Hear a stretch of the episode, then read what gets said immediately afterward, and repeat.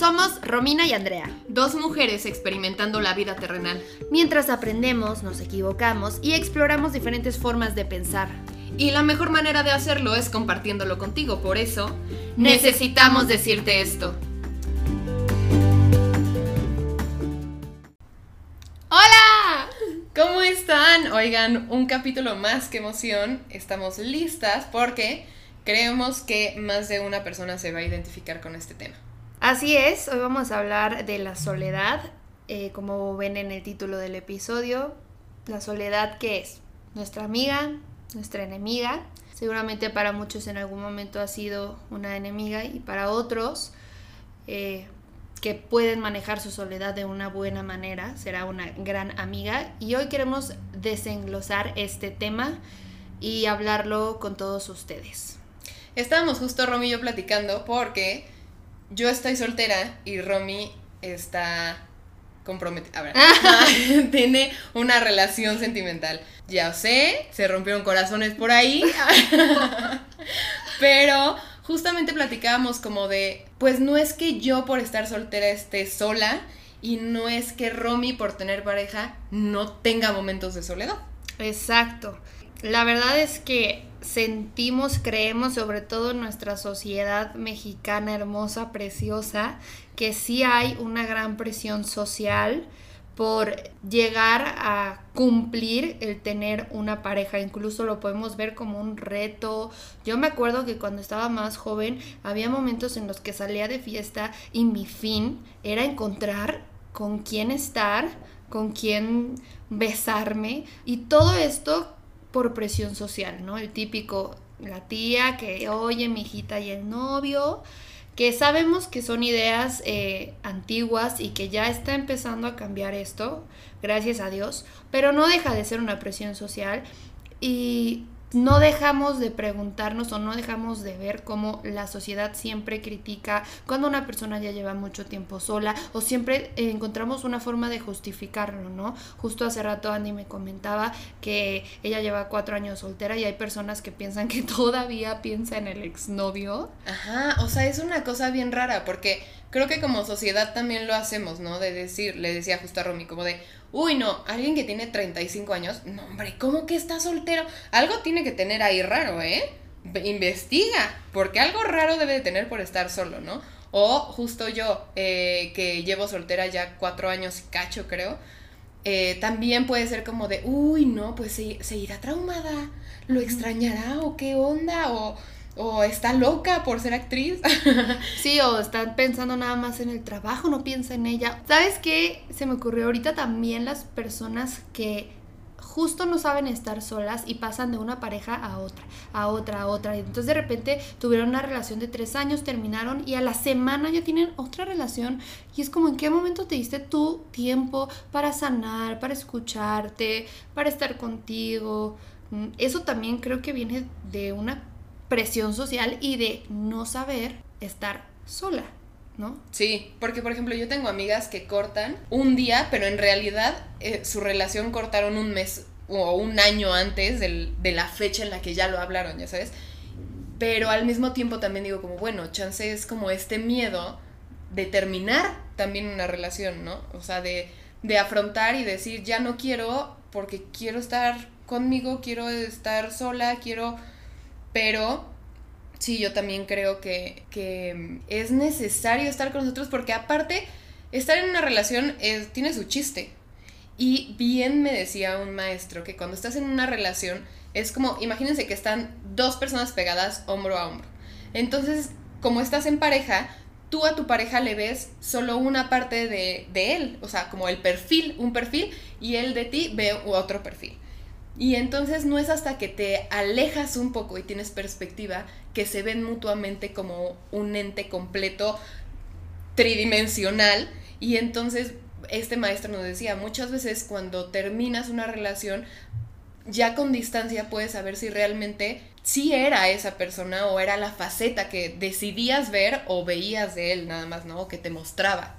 y también cuando terminas una relación, qué impresión a mí me da cuando te das cuenta de cómo la costumbre es algo también como súper marcado eh, como en sociedad porque empiezas a extrañar momentos como justo de, ay, cuando salíamos acá, ay, cuando subíamos foto, ay, cuando, y todo es como de que la gente viera que estaban juntos, o ay, cuando íbamos a tal fiesta, y extrañas esos momentos, pero realmente justo lo que dices, lo ves desde afuera y te puedes preguntar si era amor todavía, si disfrutaba yo esta compañía todavía. Ay, perdón.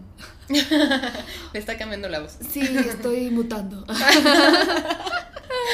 Este, o sea, sí era amor, sí todavía disfrutaba su compañía, sí todavía estaba dispuesta a aceptar lo que esa persona es con sus pros y sus contras. O, ya era más dependencia y más costumbre y más que la gente ya nos conoce juntos y qué hueva. Qué hueva explicarle a la gente que ya terminé. Qué hueva decirle a la gente que pues ya estoy soltero otra vez. Ay no, que no sepan. Ay no, la soledad.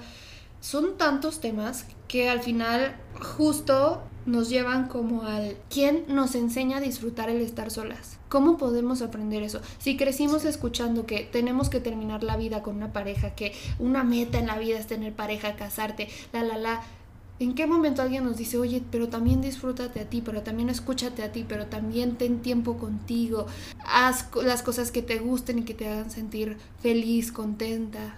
Porque aparte esta, yo tengo amigas cercanas, amigos, que de repente creo que cada vez son más pocos los que digo, qué emoción que se van a casar, qué padre que pasaron, que decidieron esto, ¿no? Porque creo que también mucho es esta, lo que decíamos, esta presión social de es lo que toca, porque vivimos en una sociedad que lo que toca es ir a prepa, después lo que toca es la universidad, después lo que toca es trabajar, después lo que toca es encontrar pareja, después lo que toca es tener hijos, después lo que toca es verlos crecer, después lo que toca... Y entonces, ¿en qué momento hacemos esas cosas realmente porque queremos y porque decimos, oye, sí quiero, o sea, realmente sí quiero? Y tengo amigas que se los he dicho, no sabes la felicidad que me da que tú en especial te estés yendo a vivir con él o te estés casando porque sí veo que han pasado por muchas cosas que los hacen ser realmente un equipo y no es tanto como de presión social. Presión social. Ay, no, es que la neta yo sí quiero ser papá, mamá joven, ¿no? Paréntesis, todo esto es respetable, pero creo que es importante que nos cuestionemos qué estamos haciendo con nuestra vida. Para bien o para mal. O sea, me quiero cuestionar esto. No sabes que si estoy feliz. Increíble. O me estoy cuestionando esto, sabes que creo que es más, estoy haciendo esto más por miedo, por el que dirán, que realmente porque quiero.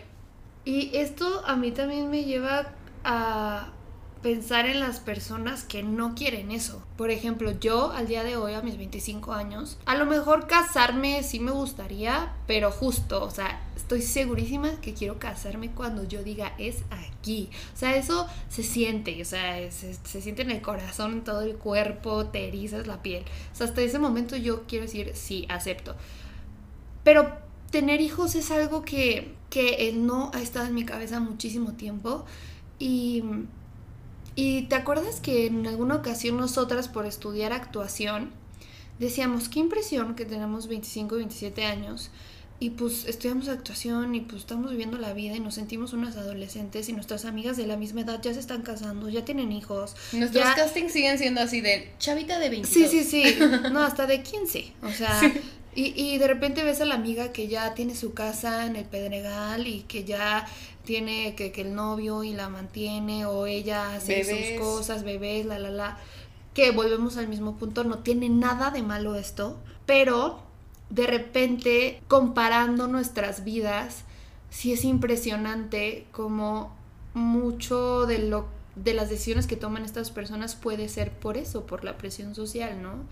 O sea, yo sí tengo una conocida en especial que que le ha costado mucho trabajo sacar adelante su matrimonio, que tiene una hija hermosa y obviamente ama a su hija y da la vida por su hija, pero sí ha sido todo un tema seguir adelante con su matrimonio, si ha sido cosas de terapia, si ha sido cosas de que, güey, entonces a lo mejor realmente no era lo que querías y has trabajado por eso y eso también se aplaude muchísimo, pero qué horror que por presión social y que porque te embarazaste te tienes que casar. Y yo estoy segura que ahorita ya le va muy bien el matrimonio, la hija y todo, pero pues sí, a lo mejor no fue como de la forma en la que tenía que haber sido, ¿sabes? Que ella de verdad le, le naciera esto.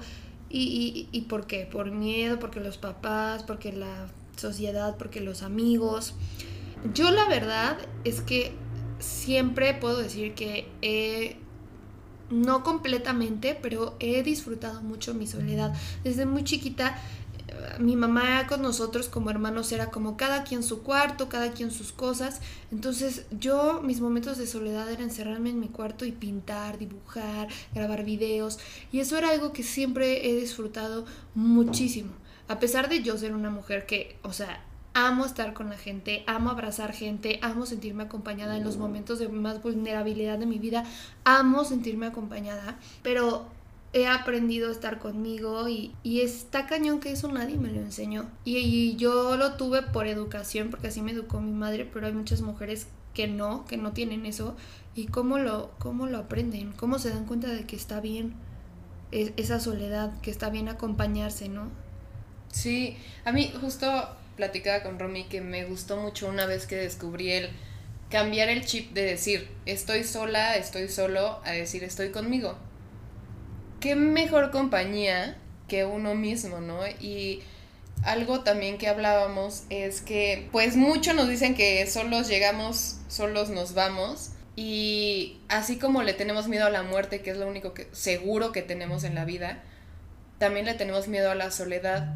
Y en realidad son dos de las cosas que con mayor certeza vamos a vivir. Claro. Y perderles el miedo, yo sí creo que te empodera y te libera y te hace disfrutar lo que, lo que decíamos hace rato, te hace disfrutar el que si estás en pareja está increíble y cuando eso deje de suceder también está increíble. Disfrutar las dos versiones, ¿no? Porque porque son parte de la vida y que estar solo no es un fracaso. Por ejemplo, también una vez escuché, no hombre, es que se divorciaron después de 40 años, qué fracaso, ¿no? Y alguien dijo, no, más bien fueron 40 años de éxito. Y creo que sí depende mucho de cómo veamos la situación para, para sentir paz o sentir dolor. Sí, 40 años de éxito y es un éxito que nos estemos separando porque lo estamos haciendo por los dos, justo, ¿no? Y que el estar contigo, cada vez que digamos estar sola, recordemos que es estar contigo. Entonces, no hay nada mejor que tú cuestionarte a ti misma y que tú preguntarte a ti misma. Y esos momentos de soledad son los que te regalan esta sabiduría sobre ti, sobre qué quieres ver en la computadora o qué quieres ver en la televisión, qué quieres leer, cómo te sientes, qué te pones a analizar, porque también nos da muchísimo miedo estar en nuestra cabeza, porque a veces somos muy duros con nosotros mismos y nos da muchísimo miedo estar solos y saber que mi cabeza, mis pensamientos es mi única compañía, porque creemos que vamos a ser muy rudos con nosotros y que, ¿sabes? A veces somos nuestro propio, este... Verdugo. Verdugo, exacto, gracias por la palabra. Pero no, aprendes que es conocerte, aprendes a escucharte. Y eso obviamente te lleva a saber qué es lo que quieres. Volvemos a lo mismo. Saber que si el día de mañana me voy a casar es porque quiero, no porque me está presionando mi mamá o mi tía. Si voy a tener hijos es porque quiero, no porque me está presionando mi primo que ya tiene seis hijos. Y si no me quiero casar es porque quiero. Y si no quiero tener hijos es porque quiero. Y eso no te hace más o menos exitoso. Claro, tienes muchísima razón. Le pagué por decir.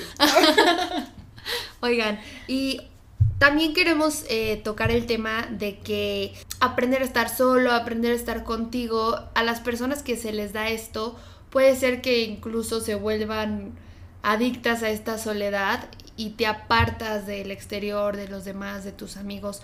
Creo que tampoco se trata de eso. Creo que eh, la soledad representa siempre respetar tus ideas y respetar quién eres, esté solo o acompañado.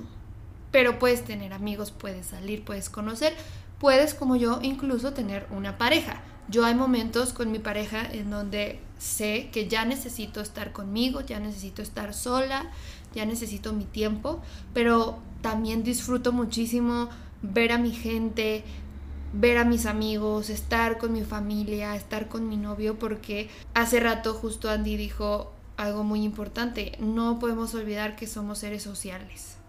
Sí, y ¿sabes qué me dijo una vez una amiga que le dije, me siento sola. y me dijo, ¿por qué te sientes sola? Estás rodeada de gente, tus papás, tu hermano, tus amigas, tienes amigas de la prepa, de la carrera, eh, de tus proyectos. ¿Qué es en realidad? ¿Por qué te sientes sola? Sola en cuanto a pareja, hay muchas maneras de amor. Y me cayó un 20 enorme porque me, me di cuenta que amor y compañía tenía muchísima, pero como la sociedad te mete tanto este chip de no, una mujer o un hombre este se completa en el momento que encuentra pareja, yo me sentía sola de ver. Es que yo me quedé sola en mi casa mientras mis amigas se fueron con sus novios o lo que sea y en realidad cero estoy sola, o sea, estoy rodeada de amor y de gente. Claro, y está en ti la decisión de decir ¿Cómo me siento? Hoy quiero estar físicamente sola o hoy quiero ver a algún amigo. Quiero ir a tomarme un café con mi papá, con mi mamá. Quiero ir a comer a algún lugar. Y al final, todo esto lo único que hace es que aprendas a conocerte cada vez más a ti y que no, no te apartes de todo por querer disfrutar tu soledad.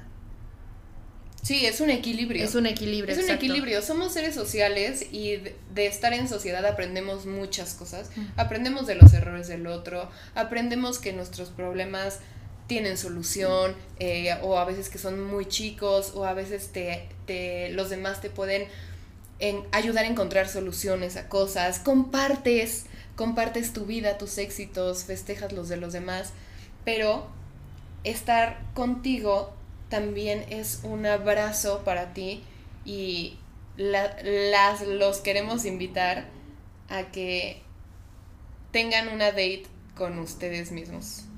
Y puede ser una date de cinco minutos, puede ser conforme se vayan sintiendo, porque también yo estaba pensando en las primeras veces que yo comí sola en un restaurante o que fui sola al cine, era como, ay, qué raro, van a pensar que soy, ¿no? Y después lo disfruto tanto. O sea, hay veces que llego con mis papás y yo, oigan, todo el día me voy a ir al Parque México a caminar y voy a comer por ahí. ¿Con quién? ¿Conmigo? No necesito más. Sí. Hoy quiero estar conmigo. Qué deli. Y es, yo también amo ir al péndulo a comprarme un librito o ojear los libritos que están ahí. O sea, yo soy fan número uno de ver libros y así de investigar y después pasarme a la cafetería, sentarme, pedir mi comidita mientras leo un libro nuevo. ¡Ay, me encanta! Hasta me emociono de decirlo. Y nosotros, bueno, bye, ya nos vamos. Andy por su parte, yo sola Exacto. también. Pero sí es impresionante cómo llega así, eh, mesa para dos, y tú, no, mesa para uno.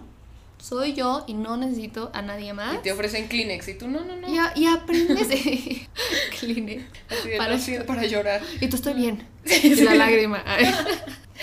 Oye, pero además, sí, al principio sí da miedo, claro que sí, y te sientes extraño, claro que sí, porque a lo mejor la gente, la sociedad no está acostumbrada y te voltea a ver y dicen, ¿por qué estás sola?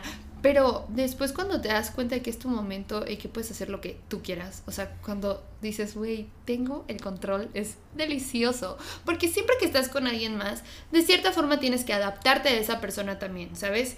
O sea, tienes que adaptarte a que, oye, es que, a ver, tú quieres comer, pero yo quiero platicar de esto y a lo mejor yo quiero comer, pero también quiero leer un libro y estoy con esta persona y digo, bueno, no puedo leer porque quiere platicar, bueno, platiquemos, ¿no? Pero si estás sola es como, ¿qué quiero hacer? Quiero comer y leer, ¿cómo y leo? ¿Qué quiero hacer? O no sé, ¿quieres pedirte un super postre súper engordativo con muchas calorías y te da pena porque estás con un chavo que te gusta? O comer sushi, el pedazote. Así, metértelo todo a la boca, así, ya sabes. Y te da pena, o estás con tus papás y, ay, no, qué oso, el novio o el amigo. Porque claro que pensamos eso y claro que pasa. Pero cuando estás sola, es esa libertad de quiero sacarme el moco y me lo saco. Digo, háganlo sutilmente también, tampoco se trata de ahí. O si pidan, acepten el, el Kleenex. Totalmente. Sí, pero los queremos invitar a eso, a que se propongan en esta semana y poco a poco lo hagan un hábito, el darse el regalo de tener una date con ustedes mismos, porque somos el mejor partido para nosotros mismos y dense gusto, ¿qué me gusta hacer? Me gusta irme a un lugar de naturaleza, me gusta leer, me gusta comer, me gusta meditar. Escúchense, escuchen qué necesitan y háganse caso. Y defiendan sus espacios y su libertad. Yo creo que esto es súper importante. De verdad, si no los hemos convencido, Andy y yo, con todo esto que les acabamos de explicar, cómo lo experimentamos nosotras, por lo menos que los convenza el hecho de defender su espacio, su intimidad y su libertad. Eh, a mí me encanta tener pareja, me encanta tener un compañero, lo disfruto muchísimo, pero aprendí que no estoy obligada a ir a todos lados a donde me invita o a estar en todo momento con él como muéganos pegados. Y yo también lo aprendí de él, ¿no? Que ha, habido momentos en los que le digo, oye, voy con mi familia, ¿quieres venir? Estás invitado. No, no, la verdad no quiero ir. Y, y no estamos acostumbrados a aceptar el no, no estamos acostumbrados a recibir el no. Eh, y de repente a mí al principio me calaba un poco porque decía, ¿por qué? ¿Por qué no quiere ir? Pensamos que es porque le cae mal a alguien de la familia o porque no se siente cómodo y queremos como buscarle por ahí, cuando realmente a lo mejor esta persona simplemente quiere estar solo. Y es su momento y lo defiende. Y dice, en estos momentos, por cómo estoy o por lo que estoy viviendo, quiero estar solo. Entonces, sí me gusta ir con tu familia, pero quiero estar solo. Defiendan eso. Y defiendan que si están con unos amigos y dicen, oigan, vamos a salir a no sé dónde, digan, quiero estar sola y voy a defender eso. Y no me voy a sentir mal por disfrutar mis momentos de soledad. Yo le dije a Andy que hace unos meses estaba con una prima en Mérida y ella me estaba contando que se iba a ir a vivir con el novio y que ella le dijo al novio, yo al día tengo que tener una hora para mí. Me vale si en esa hora me estoy sacando el moco, me vale si en esa hora estoy viendo el techo o si en esa hora me estoy rascando la panza o estoy en el celular, sea lo que sea que esté haciendo esa hora al día, para mí es mi hora al día. Y yo puedo hacer lo que quiera porque es mi momento. Así es que empiecen como ustedes se sientan cómodos, puede ser una hora al día, puede ser un día a la semana, puede ser una tarde a la semana incluso. Sí, el chiste es que poco a poco ustedes se vayan dando y bueno, nos vayamos dando todos nuestro lugar, nuestro espacio para nosotros. A veces estamos mucho para los demás y se nos olvida que con quien siempre vamos a estar toda la vida es con nosotros mismos y tenemos que cuidar esa relación mucho. Entonces... Es la relación más... El vecino está haciendo ruido. Es la relación más importante, más que la de tus papás, más que la del novio, la tuya contigo misma, mismo. Solos nacimos, solos nos vamos. Y queremos dejarles este mensaje, empodérense de esa forma, sepan que no necesitan de nadie, de nadie para lograr sus sueños, para cumplir sus metas. Solo levántense de donde están, pónganse a trabajar en eso, muévanse y créanme que solos lo van a lograr. Y sé que da miedo a mí muchísimas veces hasta el día de hoy.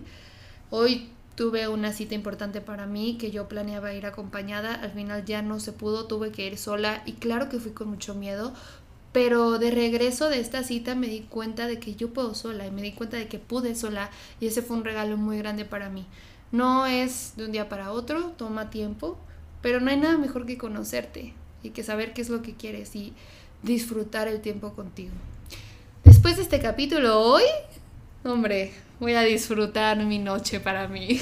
sí, sí, la soledad, el estar con nosotros mismos, la verdad es que deberíamos de trabajar en quitarle eso negativo que existe y verlo como algo bonito, pero está en nosotros eh, cambiar ese chip.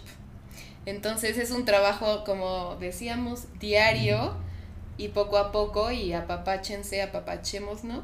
Y que esta semana tengamos todos los que están escuchando esto y Romy y yo una date con nosotros mismos. ¡Yay! Muchísimas gracias por escuchar el episodio de hoy. Recuerden que pueden seguirnos en nuestra red social, arroba necesito decirte texto, texto con una E.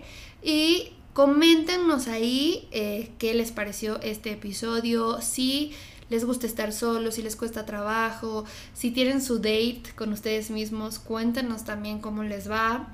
Eh, siempre estamos subiendo eh, pues frases que tienen que ver con los capítulos que estamos grabando. Siempre queremos estar en contacto con ustedes, así que síganos. Síganme, a mí también. Estoy como arroba Marcos. Y Andrea de Fátima. Muchísimas gracias por escuchar este capítulo y pues nada, nos vemos en el próximo.